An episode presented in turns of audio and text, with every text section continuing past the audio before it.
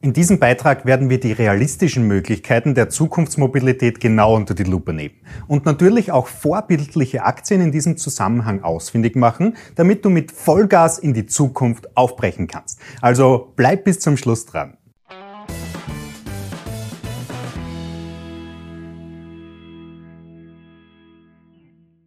Hallo zusammen, ich bin Florian Orthaber von Finment und unsere Passion ist es, angehenden und bereits erfolgreichen Anlegern wichtige Tools und Strategien zur Verfügung zu stellen, damit sie in allen Marktphasen profitabel und risikogeschützt agieren können. Die Debatte um den politischen Ausstieg der Verbrennungstechnik nimmt wieder Fahrt auf. Denn Großbritannien will bereits 2030 Neuzulassungen von Verbrennern verbieten und liebäugelt sogar mit einem Hybridverbot. Das bringt viele Anleger dazu, über die möglichen Auswirkungen auf die Aktien der Automobilbranche nachzudenken. Denn eines ist klar, dem klassischen Autobau ist seit einigen Jahren der Kampf angesagt und es bedarf emissionsfreundlicher Alternativen. Um diese ausfindig zu machen und abzuleiten, welche Unternehmen besonders von der Zukunftsmobilität profitieren werden, werden wir uns mit diesem Thema im Detail auseinandersetzen. Fakt ist, unzählige Regierungen wollen den Verbrennungsmotor in absehbarer Zeit den Rücken kehren. Wie Studien ergeben, sind nicht nur die skandinavischen Länder klassische Vorreiter. Sogar ein US-amerikanischer Bundesstaat, und zwar Kalifornien, will ab 2035 alle Neuzulassungen von Verbrennern verbieten.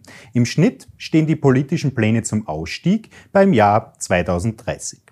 Doch wieso entstehen gerade in den letzten Jahren diese immensen politischen Nachdrucksdebatten um fossile Brennstoffe? Ganz einfach. Wie eine Studie von Agora aufzeigt, sind die Treibhausemissionen aus dem Verkehrswesen wieder auf demselben Stand wie noch vor 30 Jahren. Währenddessen andere Bereiche der Volkswirtschaft Einsparungen von bis zu 35 Prozent realisieren konnten. Erschwerend für die Verbrenner kommt hinzu, dass die EU sich auf sehr spezifische Klimaziele bis ins Jahr 2050 geeinigt hat. Darum werden Fragen immer lauter, was die PKWs der Zukunft antreiben wird. Deswegen werden wir uns jetzt mögliche Alternativen und deren größten Profiteure ansehen. Doch was denkst du? Wird die Ölindustrie in den kommenden 30 Jahren verboten werden? Oder strebt diese Branche wieder nach dem kapitalistischen Credo des schwarzen Goldes empor wie der Phönix aus der Asche? In den letzten Monaten sehen sich Anleger verstärkt der Möglichkeit der Wasserstoffmobilität entgegen. Das kommt vor allem daher, weil die Aktien dieser Gattung stark von den Medien gehypt werden.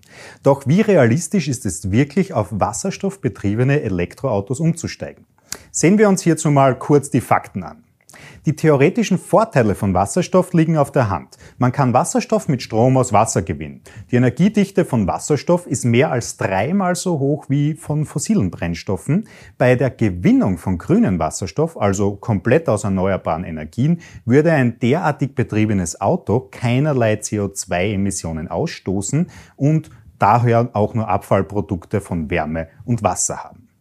Doch wie sieht es in der Praxis aus? Das theoretisch sehr einfache Prinzip von Brennstoffzellen ist nach wie vor mit extrem hohem Kostenaufwand in der Produktion verbunden. Alleine die Brennstoffzelleneinheit von neuen Autos schlägt mit einem fünfstelligen Eurobetrag zu Buche. Ein Einsatz der Fahrzeuge bei Minusgraden ist mit erheblichem Nebenaufwand verbunden. Denn nicht nur muss die Brennstoffzelle vorgeheizt werden, auch das restliche Abwasser muss aus dem System ausgeblasen werden, damit dies nicht friert und die gesamte Zelle zerstört zerstört. Die angesaugte Luft für die Reaktion mit Wasserstoff muss extrem sauber sein, denn kleinste Staub- und Ruß- oder Schmutzpartikel würden zu einer Leistungsreduktion und im schlimmsten Falle zu einer Zerstörung der Brennstoffzelle führen. Natürlich kann man das mit Hochleistungsfiltern kompensieren, aber diese müssten bei den aktuellen Luftverschmutzungen täglich erneuert werden. Letzten Endes ist ein wasserstoffbetriebenes Auto auch nur mit einem Elektromotor angetrieben. Und die Brennstoffzelle muss ein Akku füttern, um schnelle Leistungsabnahme zu gewährleisten. Denn anders als beim Verbrenner kannst du nicht aufs Gas treten und die Einspritzung von Kraftstoff verändert sich. Und hierbei wird nicht mal der ineffizienteste Wirkungsgrad des Systems, die schweren Lagerungs- und Transportthematiken oder die Probleme mit großtechnischer, sauberer Förderung mit eingeschlossen. Wasserstoffmobilität kann also schon mal nicht zum gewünschten Ergebnis führen. Aber welche Möglichkeiten gibt es denn noch? Gase zum Beispiel. Ob es nun ein erdgasbetriebenes Fahrzeug oder E-Fuels sind. Es gibt schon unzählige erdgasbetriebene Fahrzeuge auf dem Markt und der Vorteil liegt auf der Hand. Denn nicht nur verbrennen diese Gase weitaus emissionsfreier, auch die Tank- und Betriebskosten sind oft niedriger. Was sich aber in hohen Anschaffungskosten und einem oft sehr schlecht ausgebauten Tankstellennetzwerk widerspiegelt. Die großen Automobilhersteller wenden sich dieser Technologie dennoch wieder ab, denn Anfang 2020 wurde der Beschluss von Volkswagen getroffen, keine neuen erdgasbetriebenen Autos mehr herzustellen. Und das, obwohl der Konzern mehr als 95 Prozent aller bisher zugelassenen Erdgasautos produziert hat. E-Fuels hingegen werden oft aus Wasserstoff und CO2 hergestellt, was einerseits CO2 aus der Umwelt bindet und somit zumindest zu keiner gesamten Erhöhung der CO2-Bilanz führt, aber die Herstellung ist aktuell auch noch sehr energieaufwendig und benötigt erneuerbare Energien als primäre Träger von Strom. Der Gesamtenergiebedarf dieser Lösungen liegt zwischen 93 und 103 Kilowattstunden für die Reichweite von 100 Kilometer. Na, dann bleiben anscheinend doch nur Elektroantriebe als einzige Alternative mit den heutigen technischen Möglichkeiten übrig? Doch wie immer kommt hier auch das Argument der limitierten Reichweite und der langen Ladedauern zu tragen. Also vielleicht doch lieber eine hybride Zukunft für mehr Flexibilität und eine nahezu emissionsfreie Fortbewegung? Der Markt der Hybrid-PKWs ist bereits sehr stark aufgeschlossen und immer mehr Hersteller engagieren sich in dieser Brückentechnologie. Wie man Studien des KBA entnehmen kann, hat der Absatz an Hybridfahrzeugen in Deutschland im laufenden Jahr um mehr als 300 Prozent zugenommen, was zeigt, dass die Förderungen greifen und ein Umdenken stattfindet. Lokal emissionsfrei und dennoch flexibel ist die Devise. Doch was ist, wenn auch die Verbrennungseinheiten der hybridbetriebenen Fahrzeuge irgendwann zu viel für unsere Umwelt sind? Das ist eine große Frage, vor denen viele der Autoingenieure heutzutage stehen. Also können wir die Zukunftsmobilität doch nur mit Elektroautos bestreiten? Keine blubbernden V8-Motoren mehr, nur noch leises Fiepen aus dem Motorenraum, dafür aber weitaus maskulinere Beschleunigung und bewusster Umgang mit unserer Zukunft und unseren Ressourcen? Jeder kennt die Bedenken von Elektroautos. Was ist, wenn ich mit diesen Dingern mit meiner Familie in den Urlaub fahren will? Kommen wir dann nur noch maximal an die Ostsee von Berlin aus? Aber sind wir uns doch mal ehrlich. 99 Prozent der Fahrten kann der Normalverbraucher ohne Aufwand mit einem Elektroantrieb bestreiten.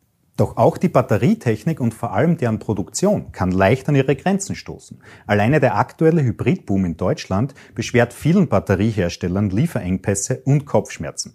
Was wäre, wenn wir alle elektrifiziert fahren würden?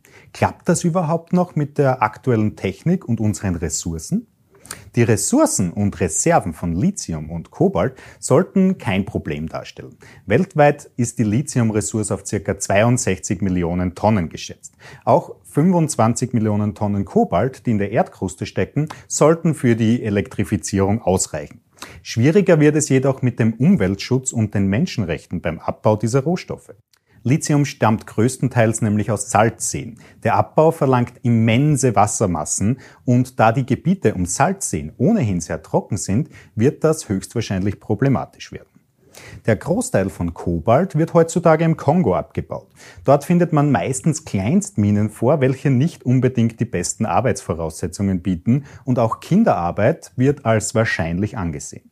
Aus fehlenden Rohstoffalternativen setzen viele Forscher und Regierungen auf ein rigoroses Recycling. Denn nur so kann wirklich umweltbewusst die Zukunft der Elektromobilität angebrochen werden. Was bedeutet dies nun aber für den Kapitalmarkt der Autobauer? Wer wird von den Veränderungen in den kommenden 30 Jahren profitieren? Wird sich Tesla wie die Vorbilder Facebook, Apple und Google in die The Winner Takes It All Position begeben? Oder ist alles nur Schall und Rauch um den Technologieautobauer? Wenn du dich also bereits jetzt mit der Mobilitätswende beschäftigst, wirst du in den kommenden Epochen der Veränderungen immer die richtigen Aktien zur Hand haben, um zielgerichtet Profite zu generieren. Garantiert wirst du mehr über die bestehenden Veränderungen erfahren und wissen, wie du diese Erfahrung in risikobewusste Kapitalanlagen einfließen lassen kannst. Die meisten Anleger denken die Mobilitätswende nämlich zu radikal. Entweder oder. Fossile Brennstoffe oder Elektro. Am Ende kann nur einer gewinnen. Doch das kommt daher, weil natürlich auch diese beiden Interessenvertreter wissen, wie sie polarisieren müssen.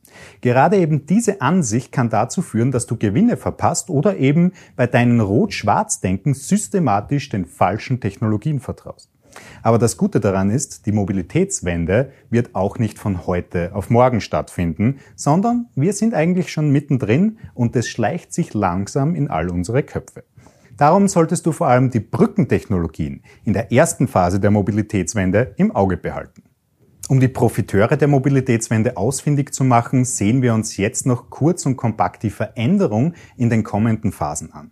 Denn nur wenn du den Übergang der Technologien identifizierst und weißt, welche Unternehmen in den spezifischen Phasen federführend sind, kannst du in den kommenden Jahrzehnten exorbitante Gewinne mit der Mobilitätswende realisieren. Wenn die Regierungen die Klimaziele für 2050 einhalten wollen und die rapide Erderwärmung zu dämmen, wird die Mobilität in Zukunft auf Verbrennungstechnologie, wie wir sie kennen, verzichten müssen. Das hat natürlich einerseits einen großen Einfluss auf die gesamte Branche der Rohölproduzenten und deren Nebensegmente, aber auch auf ganze Regionen, die quasi vom schwarzen Gold leben, wie zum Beispiel Saudi-Arabien. Doch dem expliziten Thema Rohöl werden wir uns im Folgebeitrag widmen. Aktuell sieht es danach aus, als ob die Mobilitätswende in zwei Phasen ablaufen wird. In der ersten Phase befinden wir uns bereits seit gut fünf Jahren.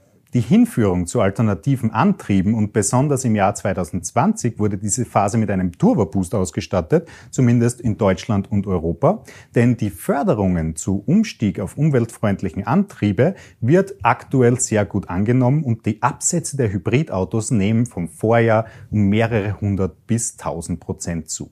Im Rückschluss bedeutet das, dass die kommenden Jahre unter den Sternen der Hybriden stehen können und dann auf voll elektrische Antriebe umgerüstet wird. Sofern dies keine disruptive Innovation in Sachen Antriebstechnologie entgegensteht. Wer sind nun die Unternehmen, die aktuell schon stark von diesen Triebkräften profitieren? Dafür bedienen wir uns einfach der Zulassungsstatistik von Hybriden des Kraftfahrtbundesamtes.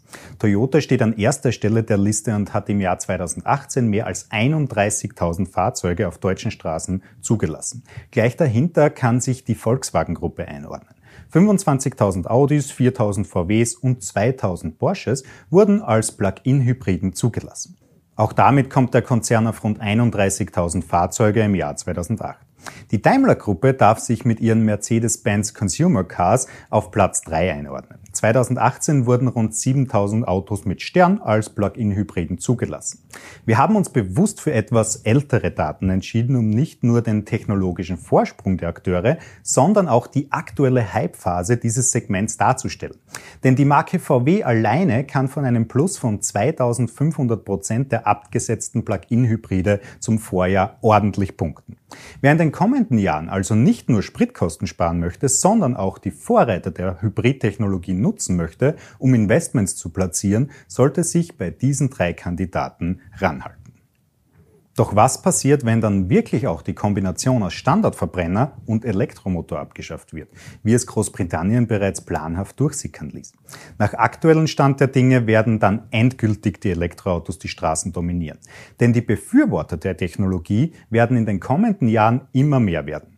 Und auch die Ladetechnologie oder Alternativkonzepte wie Photovoltaikdächer können bis ins Jahr 2035 noch stark ausgebaut werden.